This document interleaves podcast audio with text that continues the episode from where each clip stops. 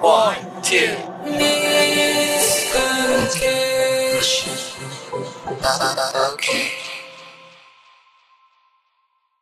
はい、じゃあ、脱字コミュニケーション第11回やっていきます。はい。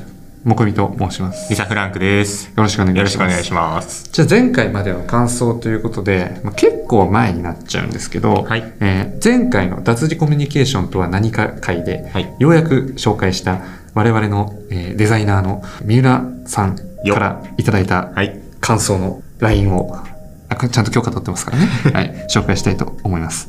えーこれは何ですかね。階段レストラン海が聞こえる回です。海が聞こえる回、う相当前ですかね、はい。階段レストランで唯一くらいに忘れられないトラウマ回のことをピンポインで話しててびっくりした。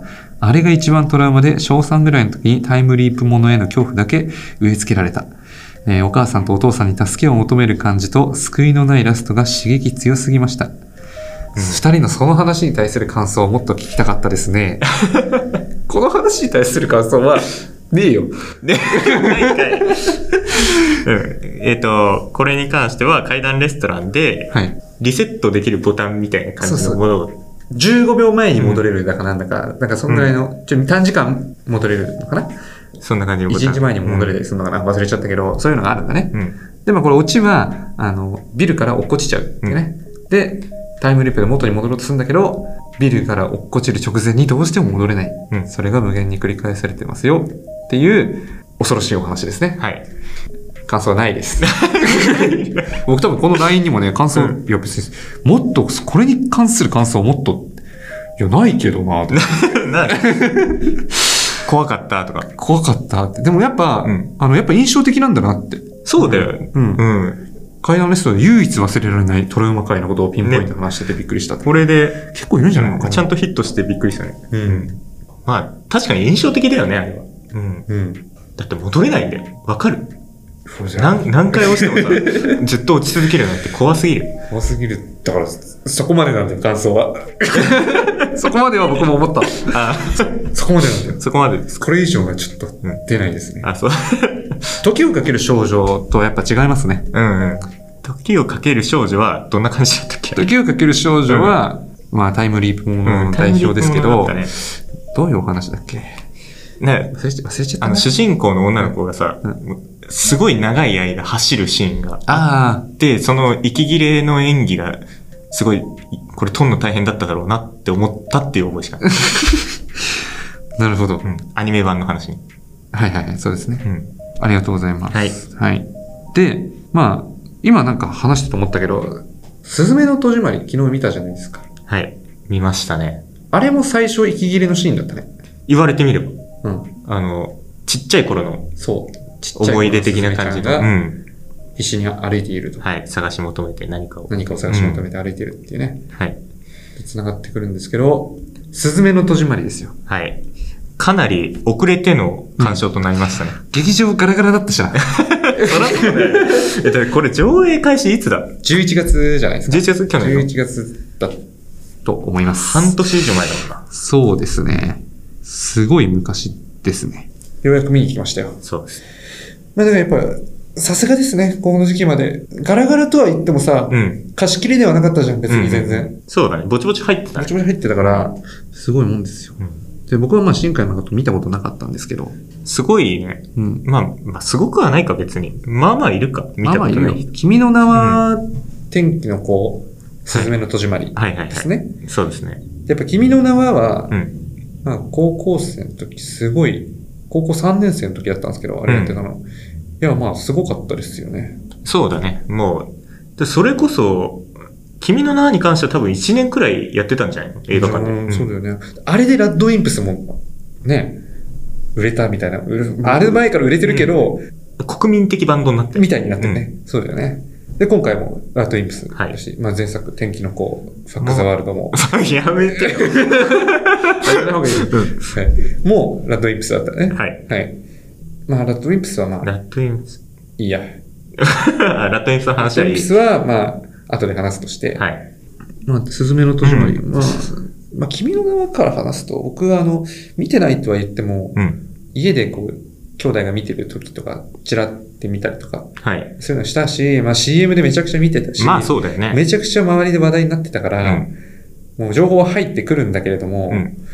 もう見る気にならなすぎて、あどう考えても好きじゃないんだもん。ー テイスト的に。そう。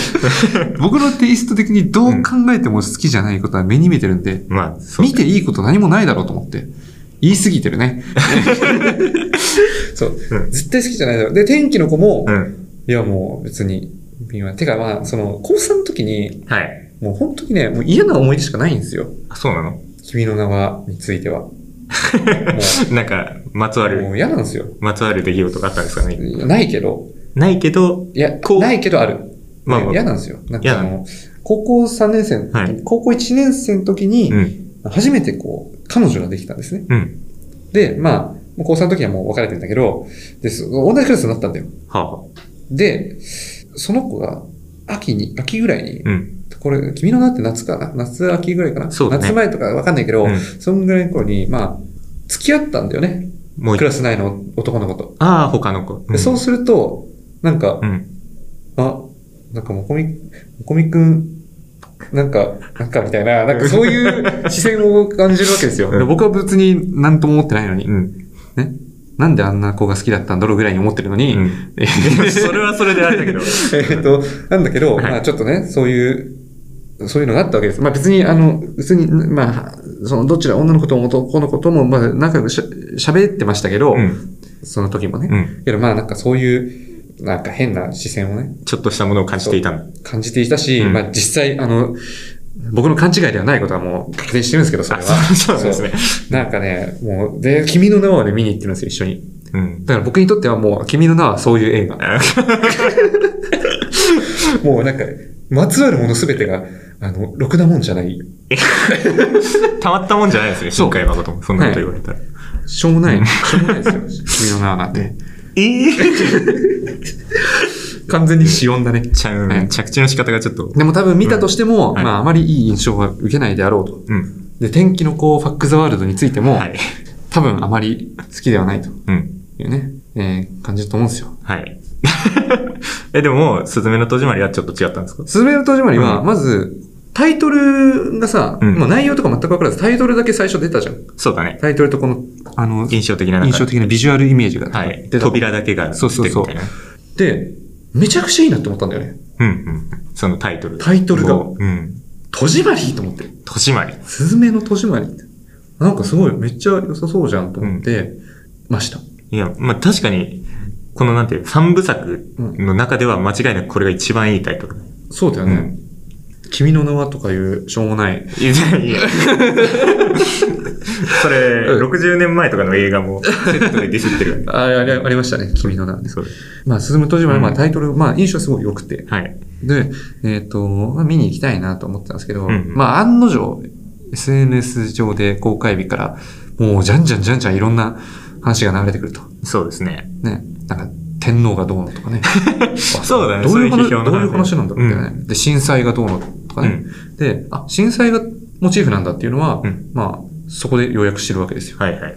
まあ、東日本大震災ですよね。あそうね。。まさか、明らかにっていうか、まあ、まあ、あれはもう本当に東日本大震災のもうこと。出てたね。もう完全に日にちとかね、うん。バンと出てましたけど。だと思うんですけど、だから、まあ主人公は、まあそこでの被災者なんですうね。ん。で、えっ、と、この主人公のすずめ、すずめ、はい。高校生ですね、は、宮崎に暮らしている。んあ、今、そうだうね。ん宮崎県に暮らしているという、はいえーことですね。だから、被災して移り住んだんだね。うんで、えっ、と、その、まあお母さんが亡くなっちゃって、うんまあ多分震災で亡くなっちゃったのかな。そうだね、あれは。 4歳の頃っていう設定だったから。で、お母さんの妹うん。ですね、おばさんに引き取られるはい。っていう、まあ、境遇の子が主人公、えーっていうお話でしたね。まあ、見てるかな皆さん。どうでしょうかね。まあ、見てる人もいるし、う見てない人もいるかもしれないですね。そう、まあ、見に行ってもいいんじゃないかなって思いますね。そうですね。まあ、君の名は見に行った人は必ず行ってください。はい君の名はなんていう、しょうもないものを見に行った人は、いや、まあま あ、そこまで言う必要ない。えうん言い過ぎだね。そうです。見てないから僕だって。うん言っちゃいけないね、この悪口。そうなんで。そうだよ。こう本気に取られたらちょっとあれだから、うん まあまあそんな人はいないと思うけど。はい。まあいいや。まあ、だから僕の印象としては、すすめの戸締まりは、えっ、と、まあ、昨日一緒に見に行きましたね。そうですね。ピカテリーですね。ピカデリー、新う宿んピカデリーに行って。はいまあ僕の印象としては、えー、結構良かったなるほど。と思います。結構良かったでリす。サ・フランクさんはどう思いますか僕は、すごい、新海誠が頑張ってるなって思ったんだけど、うんそれはそれとして気になる部分も結構あったなっていう感じ。なるほど。でもまさに、その、東日本大震災っていうのがさ、もう完全に、その東日本大震災として出てたじゃないですか、うんうん作中で。で、それがなんか、引っかかる部分があったっていうか、あなんかこの作中でさ、その地震の原因としてさ、あ。うん。なんていうのミミズっていう、はいはいはいなんていうの、もう天、天才みたいな感じのさ、うん、なんか黒うい、ん。どす黒い色をした。うん。まあ、あれは明らかにエヴァっぽい、 そうだあね。れだようね。ん。で、それが、エネルギーが溜まってバーンうん。地面に叩きつけられると地震が起こってしまうみたいな。で、この世界の地震は全部実は普通の人には見えないけどそのミミズで、うん。ミミズによって引き起こされてるみたいな感じの世界観だったけど、そうですね。で、それがこうんの扉から出てきてて、それをこそううそう閉めるっていうのが、まあ、戸締まり。そうなんですよ。そうなんですねで、なんていうか、まあ東日本大震災ももちろんそのミミズによって引き起こされたものだっていう風うにん。なってたと思うんだけど、作中では。うん。なんかそれが、まあ、閉じ師っていうさ、役割の人がいて、そのドアをさ、閉めれたら、その地震は引き起こされなかったみたいな。うんなんか人の手でどうこうできるようなものだったみたいな感じうんの描かれ方がなんかちょっと引っかかったっていうかね。うん。なんフィクション上のさ、なんつうの、架空の災害だったら、まだしも、なんていうかリアルのもので、そうなんですそうよねいうことをやられるっていうのはなんかちょっと気になったなっていう。しかも、そうの、んやっぱまあ、問題だなっていうのは、まあ、その通りで、そうの、ん廃墟の扉から、扉が、うん。えー床用っていう、なんかまあ、まあ、いわゆるあの世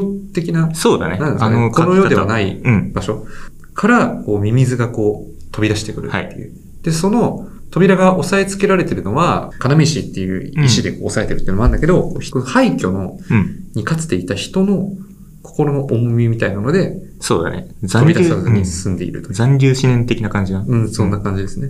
だから、こう、結局地震っていうモチーフが、うん。まあ、ミミズっていう生きい生生命体、うん生命体っていうか、ミミズっていうモチーフに託されて、ただそれをこう抑えているとか、そのこうしコントロールするのが人間ってうんういうん構造を構図に設定にしているっていうのが、まあすごい、確かにいろんな問題うん。が。そうだね。え、そうだよな。だって、関東大震災とかさ、うんまあ、阪神淡路大震災とか、そういう実際の大震災も、この作中では、そのめっちゃドライに言ってしまえば、うんその都知事の落ち度うん。として描かれてるわけじゃそういうことになりますよね。ん。ね、そこは、なんていうか気になったんだけど、うんただ、その新海誠は多分この、批判されることはもう確実に前提として作ってるじゃん。うだし、このミミズってね、あれ完全に村上春樹のパクリなんですよ。あ、そうなんですかあの、えーカエル君東京を救うはいはい、昨は日、い。紀ノ国屋行った時さ ありました。ね。で、あれってあの、阪神淡路大震災、あと、えー神の子はみんな踊るっていう短編集が村上春樹あるんだけど、うん。あれが震災後の文学として、まあ、阪神淡路の、うんうんてか村上春樹は阪神淡路大震災と、えーオウム真理教の、うん。まあ、お同じ時に、年に起こりましたね。で、アンダーグラウンドっていう、オウム真理教のその、被害者、うんあの、地下鉄サリン事件の被害者にインタビューしたっていう、まあ、分厚いし、まあ、彼は小説と呼んでいるんだけど、それをドキュメンタリーだけど、インタビュー集と、まあ、あと、カエル君、東京を救うとか、えっ、と、神の子は実るっていう短編集がね、あるんだけど、あれ、その、そのカエル君っていうのと、うんあと地震を引き起こすのが、えーミミズなんですよ。なるほどね。だから、それを完全に借りてるの。うん、うん、引っ張ってきて新海新海なるほどですね。っていうのは、まあ、うん。一応まあ、し知っておいた方がいいのかなとう思んうんうですけどん、影響元として。そうですね。はい。ただまあそれを人の心とかっていうふうにこううん絡めたのが、まあなんか、まあ、そうだね。 問ちょっ題と。、うん。ね、ただまあ廃墟っていうモチーフ、今さ、その要は、日本ってまあ人が減ってってるわけじゃないですか。うん。で、当然廃墟も増えてってるっていう、まあなんかそことつなげたかった。うんうんまあうまくつなげたかったっていうことなんかなと思いました。うん。そうだね。うん、まあ、でも震災は良くないね。 まあそうですね。 ちょ震災。まあ、でも、その進歩として確実に言えるのは、うんなんて、君の名はとかでもさ、まあ、このパンフレットを、はい。すずめの戸締まりのパンフレットをね、はい僕がトイレに行ってる途中にもこみくんが買っていたので読ませていただいてるんですけれども、はい、買いました。この、君の名はの時も、ちょっとその東日本大震災のことを意識してうん作った作品だみたいな感じに言ってたじゃん。うん。で、まあ、監督のインタビューですそうね。監督のインタビューで。はいで、これ、その君の名はっていうのは、隕石とかが落ちてきて滅んだ街があるんだよ。で、それを救おうみたいな。うんてかそこ、その隕石自体はどうしようもないけど、そこにいいた街の人々を助けようみたいな感じの話なの。知ってますうよ。ん。あ、知ってますか知ってますあ見てないけど知って見ます。てないけど知ってます。あ それはよかった。で、それはまあ、架空じゃないですか、完全に。うん。で、そういうところから比較すると、なんていうか、その現実のものを描こうとしたっていう、その、その頑張り、あみたいなのは、なんとなく、その、評価してあげたい気持ちにはなるんだけど、うんただ描き方が良くなかったなっていう。あ。うん。まあ、設定としてねう。ん。うん。そうですね。まあ、だかうら、ん。地震っていうのは、まあ、要は大陸のプレートのうん。動き、歪みで起きるわけではいですよ。で、この作中でも、まあ、ミミズは、まあ、完全にそのプレートのせ地震の起きるメカニズムをそうだね。敷いた説明が完全にされてたね。うん歪みがどうたらそう、みたいな歪みが溜まると暴れ出すっていう。ただそれだけの。だから、まあ、ななんていうか、まあ、ファンタジー、フィクションとして、まあ、そういう地震、ミミズっていうモチーフ自体は、まあ、別にいいと思うんですよ。うんうん。いいと思うっていうか、まあ、結局、僕らがこう、プレートでの歪みだって考えてるのはさ、うん僕らはまあ科学っていう、まあ、ある意味宗教を信奉しているから、うんそういうふうな考え方になるっていう、まあ、ちょっと危険な相対主義的な考え方だけど、でも、まあ、まあ、科学の時代ですから、はい今だからあー、そういうふうに考えているっていう。うん。だから別にまあ、ミミズがどうのこうのっていうこと自体はまあ全くうん。問題はないし、まあ、村上春樹の拝借したといううん。あれだと思うけど、だから、まあ、ただね、人の心、そうね、そこが、まあ良くなかったっていう批判はできるけど、うん。まあでも、それはまあ、一個設定上の批判でしかないうん。うん。とも言えるわけじゃん。はい。で、まあ、多分この震災を描くっていうのは、うん。なんかみんながやろうとしていることでもあるわけじゃん。そうだね。でこれをこううん真正面から描いてうん。いる。で、新海誠は長野県の人ですよね。うん。だから当被災者ではないうん。わけですね。で、僕らもさ、まあ、被災者、いわゆる東東北の被災者では全くそうですね。ないわけじゃないですか。で、その当事者性みたいなことを、うん。なんかってめちゃくちゃ難しいなっていう。確かに。だって、うん。これをじゃあ、東北出身の人が、これを作るかって言ったら、うん。多分、できないでき、うん。できないね。ことだと思うんですよね。そうですね。だし、うんまあやんなきゃいけないことでもないし、別に、そこ、だって本当に心の傷を負ってるわけだから。うんだから、でもやっぱり、今これ見て、その監督のインタビューでも言ってたけど、多分これを見ている中学生とかは、うんマジで震災の記憶ないうん。わけですね。東北でこういうことがあったとか全く知らない。うん。うん。で、僕も塾校で教えてると、もうなんか全然記憶はないですっていう子め、なん、なんですよ。うん僕らは小そう学だよね6年生とかだから、うん。うん。 5年生でしょあ、いや、3年生だけど、三年生かまあでも、あの時の空気感とかもう完全に忘れられないですよね。で僕が、うん。あの、浅田家って映画を最近見たんですよ。朝だけ。二宮、嵐の二野がうん。主演の、あの、写真家、浅田正ああ、樹はっいていはう、いはいはい。写真家がうんえっ、と、まあ結構チャランポランな、うんえー生活をしてたんだけど、まあ家族写真を撮って写真集をまあいろんなことがあって出版して、はい。で、賞を受賞して、で、写真家として、こううん家族写真、いろんなこうフリーランスだと思うんだけど、うんうんこうし撮って、えーそうやっていう写真家が、面白い写真家の人がいて、で、その映画が、か後半は完全に震災の話になるんだよね。うん。で、それ見て、それをこう僕は先週とかつい最近見たんですよ。うん。、で、また説明の立場震災だから、なんか東日本大震災の話をちょっと立て続けに見たわけですうね。ん。で、なんかすごい僕、なんか痛感したのが、うん。なんか、震災でひ人が死んだってことを僕は全く理解してなかったっああ。てことをめちゃくちゃ思ったんですうよ。ん。浅田家を見た時も、し被災地、なんでその浅田さんが被災地行ったかっていうと、うん。最初にこう、家族写真を仕事しとして撮ったのが、うん依頼してくれたのが東北の家族だったから、っていう風な描き方が、まあ実際、まあそうなのかわかんないけど、えーされてんだけど、それで行くと、えー写真をなんかずっと洗ってる菅田正樹がいるんですよ。ほう。 なんだそれ。菅田将暉がいる、うん菅田将暉なんですけど、はい演じてる。で、少年、大学院生がいて、うで、写真家と、まあ写真家として、こう、やるべきことは何だろうみたいなうん。考えて。で、実際にこう、写真をこう展示して、うん。えーその洗った写真を展示して、あ、これうちの写真だって被災者の人がこう、うんうん撮りに来るっていう。まあそういう、まあこれ実際、実はね、うんうん実話で。で、なんなら今もうそういう展示はしてないけど写真をこう被災者に返すっていうことはやってるらしいんだけど、それであの、まあ娘が死んだお父さんとかが出てくる。はい。で、お葬式をやるけど写真全部流されちゃったから、うん。あの、遺影に使う写真がないんだっつって。なるほど。で、写真を探しに来る。はい。えーとか、まあ、そういうのがあるんだけど、うんあ、そっか、し人が死んだのかっていう。そこでななんかうねん。それをなんか、本当に分かってなかったなっていう。うんうんうん。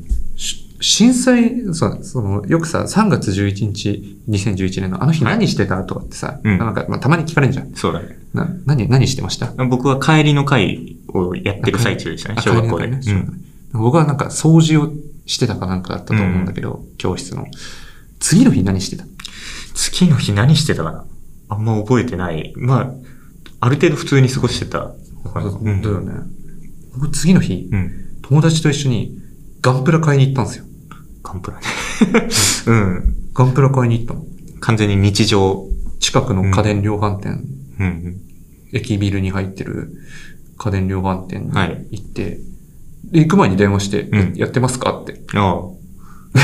電話して、うんあ普通にやってますよってう言って。ん。で、ガンプラ買いに行って、うんで、友達の家で、それ組み立ててたんだよね、塗装とうかして。ん。なんか、そういえばそうだったわと思って。そうだね。で、うん。やっぱり、なんか、人が死んだってことは、なんかあんまり、やっぱり、まあ、小6だしさ、うんうん。まあ、なんか理解、うまく理解できないそうだし、ね。場所もさ、すごい離れてるし、うん実際東北に親戚がいたとかでもなかうん。ったから、で、やっぱ、だんだんだんだんこう、分かってくるっていうか、うんうんその人が死んだってことがね、ああんまり分かってなかったなっていうことうを、んうんうん。やっぱこのスズメの戸締まりでもめちゃくちゃ感じた。死ん、し人が亡くなったのかって。うん。で、やっぱりそういうことを描くのって、やっぱ外部の人にしかできないうん。こ外部の人にしかできないって言うとあれだな。外部の人じゃないとできないことも絶対あるうん。と思うんですよ。そうだね。そう。だから、うん。当事者として、新海誠をはい。めちゃくちゃ批判する。まあそういう、なんか、文章とかもネットに上がってましたね。はい。あるし、まあ、その、震災をこう人の、まあその設定はまあ確かにうんって僕も思ったんだけど、うんなんかそこをこう批判するのも難しさは伴うよなといううんうんのは感じるな。で僕は結構す素直に、素直にこれは、この映画は、まあ、めっちゃ良かったと思うんだよね。そうんうんその震災の描き方、その設定は確かに、うーっとはなるけど、うんまあでもそこをこらえて、まあ見たときに、なんかいろいろ面白い点は。うん。そうだね。うん。いや全よかっ然、その、僕も、その設定の部分が、うんその、なん納得できないっていうか、あそういう部分があったけど、それ以外では結構いいなって思った点も結構多くて、うんあ例えば。例えばだと、あの、もうラストシーンだけどさ、うん。ドア閉めた時にさ、うん行ってきますっていうじうん。ゃあん。それがめちゃくちゃいいなと。ああの、それがさ、過去との決別だったらさ、ー。さようならとかさ、うん。そういうこと言うじうゃん。ん。ただ、行ってきますなんで、そのあー、そうね。押し、何辛い記憶をさ、何押しとどめるとかそういうんじゃなく、とりあえず一回行ってきますって言って閉じまりをするっていう、なんか、その割り、割り切るとは違うけど、うん。その感じがめっちゃ良かったかな。行ってきます、行ってきますっていうのも、まあ結構、重い言葉だしな、その震災っそうだね。ていう部分だけで言うと、うんまさにそこも描かれてたけど描かれてたんだね。であとなんか、よく批判されてあるのは、うん。うんスズメちゃんの行動原理がわからんみたいなこと が、めちゃくちゃこう書かれてるのを見るんだけど、うんでも、なんかそれは、それで、結構その、スズメが被災者っていうことをう、ん。ちょっと無視した意見かなとうんうん感じるんだよねうん。。確かに。多分、しこの新海誠もうん絶対やましさはあるはずなんですうよ。んうんうん。震災のことを描く。そうだね。っていうことについてうん間違いない。自分は当事者、ちょっとわかんないけど、うん多分当事者じゃないわけ、ん当事者じゃないっていうか、なんか当事者じゃないだろうっていう批判もめちゃくちゃなんか難しいから、うん。なんかそこはいろいろ脱字がたくさんあると思うんですけど、はい。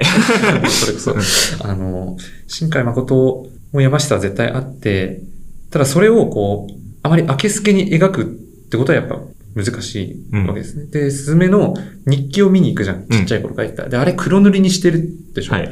で、あれは、やっぱり、なんかそういうことでもあると思うんだよね。うんそのやっぱ描けない、そこうは。ん。どうしても。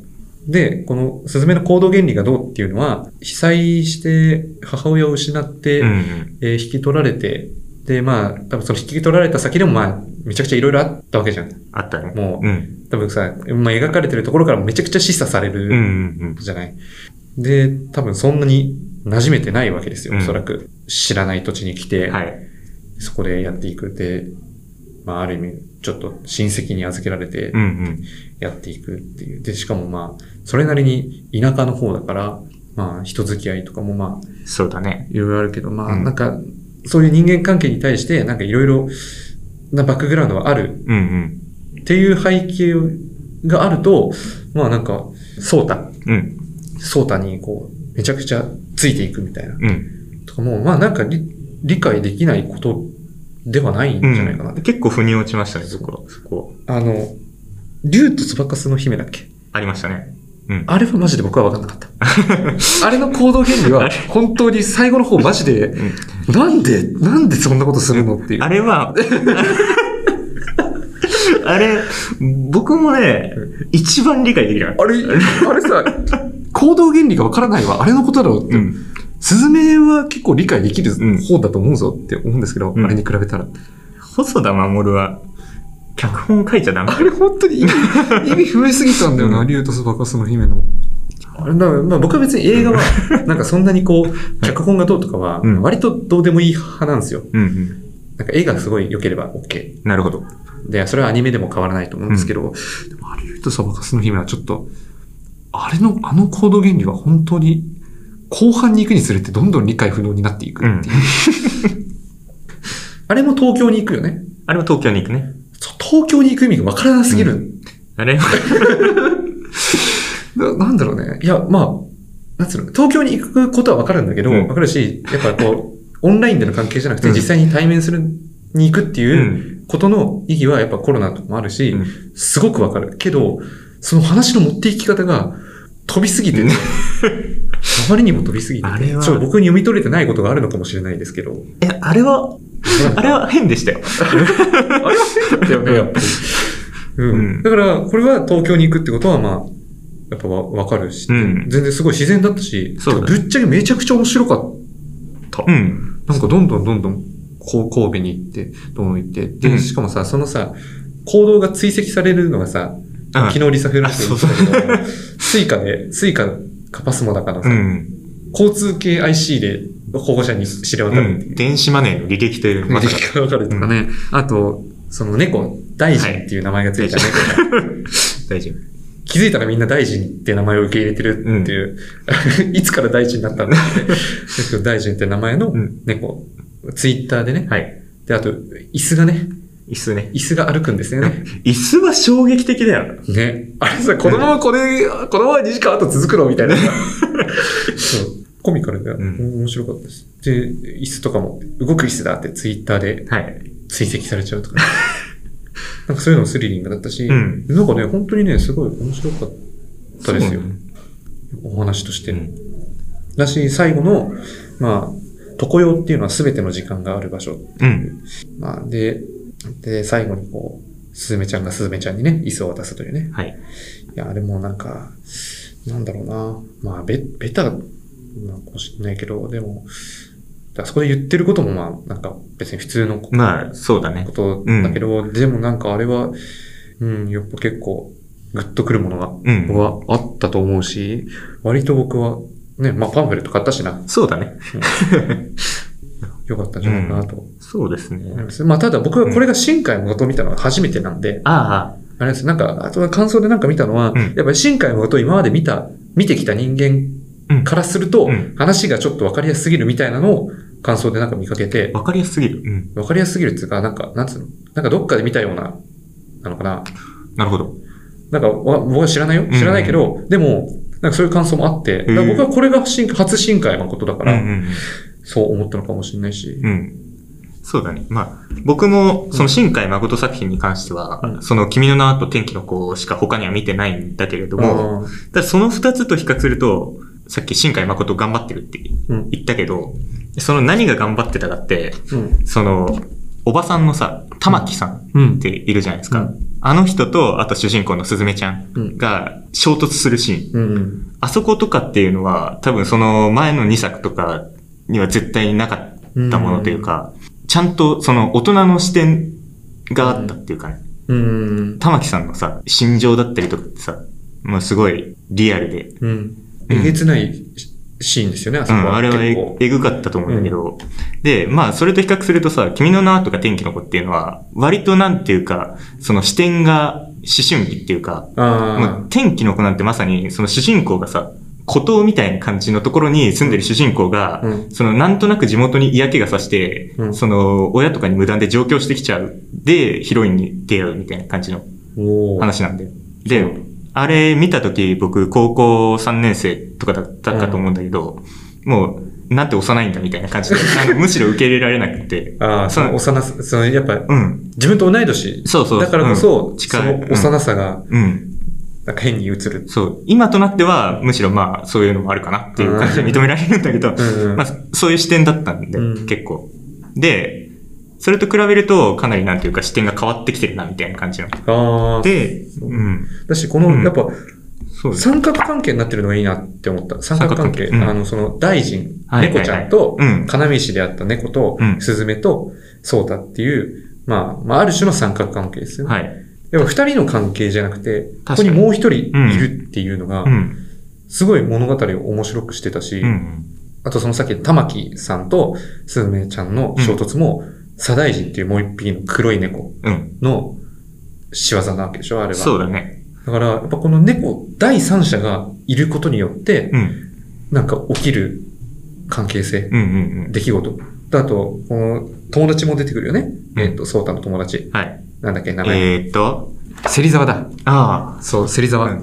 芹沢も、まあなんか、芹沢もなんかもうちょっとなんか出てきてもよかったんじゃないって思うんだけど、うんもう、あの、なんか良かったし、芹沢、もう選曲がね、 うん、選曲が、カーステレオで音楽を流すシーンがあるんだけど、ルージュの伝言から始まって、ね。そこから昭和歌謡的なものが続くという。あれちょっとなんかでうも、ん。選曲がちょっと狙ってるなって感じがあって、あれだったなう。ん。やかましかったね。あれちょっと選曲狙いすぎだな。うんはい。っていうふうにちょっと感じましたけど、僭越ながら。あとそうだ、九州とか四国で、あの、女の子と出会いますようんうんうね。ん。チカ、ルミ。はい。あの、やっぱり、そう、これ、あと僕すごい気になったのが、うん。父親が完全に消されてる。確かに。一切出てこない。一切出てこない。多分なんかあ、多分女で一つで育ててきてきたうん。シングルマザーで、で、それ、そのシングルマザーとお母さんが4歳の頃震災でんいなくなっちゃうから、まあさらにこう、痛ましいはい。境遇ということなんだと思うんだけど、た多分、すごいちっちゃい頃からおとお父さんいなかっうん。たね。で、ん行く先々で助けてくれる人もみんな女性はい。だし、玉木さんもまあ女性だし、うんうおんばさん引き取ってくれる保護者も。っていう、で、それはなんか、あなんかそれ父親がこう、全く出てこないうん。うんっていうのは結構。で、今思ったけど、ソータは逆に両親出てこないね。そうだね。じいちゃんは出てくるけど。じいちゃんは出てくるけどうん両親は。両親が出てこないですね。だから、なんかすごいこう、親子関係、いうん。わゆる血縁関係としての親子関係は、の描き方はなんか、うん普通、普通、普通じゃないって言ったらちょっとあれなんだけどう、ん。うん。えー、なんだろうね。あえてなんか除外されてるような感じというか。そういうのをいろいろ描こうとして、でもテーマは神道っていううね。ん。 神道ね。もう、神道三部作だから。うん君の名はから、すずめの戸締まり。で、だから神道をこううん扱うからこう、天皇がどうみたいな話にね、うん。なってくるんだよね。でもやっぱ天皇、でも日本語って、もうなんかずっと思うんだけど、日本語って結局、天皇がいる、うー言語圏なわけですよ。うんうん。というのは。なんかうまくあんま言えないんだけど、うん。っ常に天皇はいるじゃないですか。ていうのは言いますね。天皇はずっといるじゃないですか。うんはい。で、なんか日本にお、日本語の問題というか、日本語が引き起こす、日本語による引き思考様式とかって、うんやっぱり天皇がいる、うん。天皇という存在があるっっていうことは、なんか絶対にこう、不可避で、やっぱりいろんな言説とかも、その天皇制っていうことがうん。必ずどっかで影響してる。まあそうなるよね。どうしても。だから、スズメの戸締まりも、まあ、天皇っていう存在がこう、ちょっと出てき、全く描かれないんだけど、でもなんか、それが逆に変だっていうのは、うんそういう指摘としてはまあ、わかるけど、まあ、見てる最中は僕はあんまりそういうことは考えなかったかな。まあ、 そうんそういう批判もすごいありましたけどね。そんな感じですかね。そんな感じですかね。まあ、あと、最後にアニメーション表現について、 あ、そうです。うんリサフラ先生。リサフラ先生。アニメに関しては、僕も最近さ、テレビアニメをめちゃくちゃ見てるんだよ。うん。もう、先月とか50作品くらい見てるレベルで半端じゃないね。勢いよく見てたんだけど、うん。で、久々にさ、こういう、なんていうの、もう、これだけで完結しますみたいな、もうここに全てを注ぎ込みますみたいな気合の入り方をしたうん。アニメ映画を見たからさ、うん。もう感動しちゃったよね。まあ、そうね。いいアニメって、重力があるなって思った。すごい。おー。走ってる時とかのさ、うん。なんつうの、この髪の揺れ方だったりとかさ、足の羽、羽っていうか、うん。うん。この反、反発うん。うん。とか、そこら辺がやっぱりあ細かいなっていう。ー確かにみかんが落っこちるところとか。そうそうそう、そこら辺とか。そううね。ん。椅子が走るっていう、わけのわからないことをやってるっていう。うん。うん。あれは面白かったな。で、結構前の2作と比べると、うんなんていうの、この新海誠作品ってさ、すごうい色彩、色彩がめちゃくちゃ豊かみたいな。そうね、そういうイメージですそれこそ、ねあ、の、バイオレット・エヴァーガーデンとかって、その、世界を過剰に美しく描くことによっうんて、そ、の、綺麗さをうん。生み出してるみたいな感じの話をしましたけど、うんいつか。うん。でももうまさにその象徴っていうかさ、新海誠作品っていうのはそういう感じだけど、うん。ただ前、今までのと比べると案外そういう部分が少なかったかなっていうのを確かに、思ったんですよ。なんか見てて、そんなにストレスっうんて。全くなかった。そう。で、それが忘れられてしまった場所をうん描かなきゃいけないから、ある程度忠実に書かなきゃいけなかったのかなみたいな感じのことを思ったんですけれどうも、んなんか、宮城県とかが異常に美しく描かれてたら、ちょっと物語と成立しないの、うんあれは。あ、あとは、そうだ、それで言ったらうさ、ん。芹沢がさ、ここってこんな綺麗なんだ、みたいなこと言うじあゃんあ、そうそうそう。あのシーン。それで、まさにスズメが、うんえ、綺麗、ここが綺麗みたいな。うん。で、多分あそこは、やっぱりまあ、原発の話だと思うんですよね。うん。原発とか、まあ津波で流されたところを、まあ東京の人は綺麗って言うんだっていうう、ん。そういうことを示唆した表現だと思うんだよ、うんだからなんか、やっぱりこうギリギリのとこで当事者性みたいなものを、新こう外部からの当事者性みたいなものを表現しようとはしてる、うんしようとしてるし、まあされてるんじゃないかなっていうのは思いましたうね。ん。結構なんか緊張が走るシーンそうでしたね。でしたよね。うんそこあれはそうね。だから、まあやっぱりその当時の2011年うん。当時の言論空間というか、はい言説とかは、まあ僕は全く知らないわけですよ。そうですね。小6だし。うん。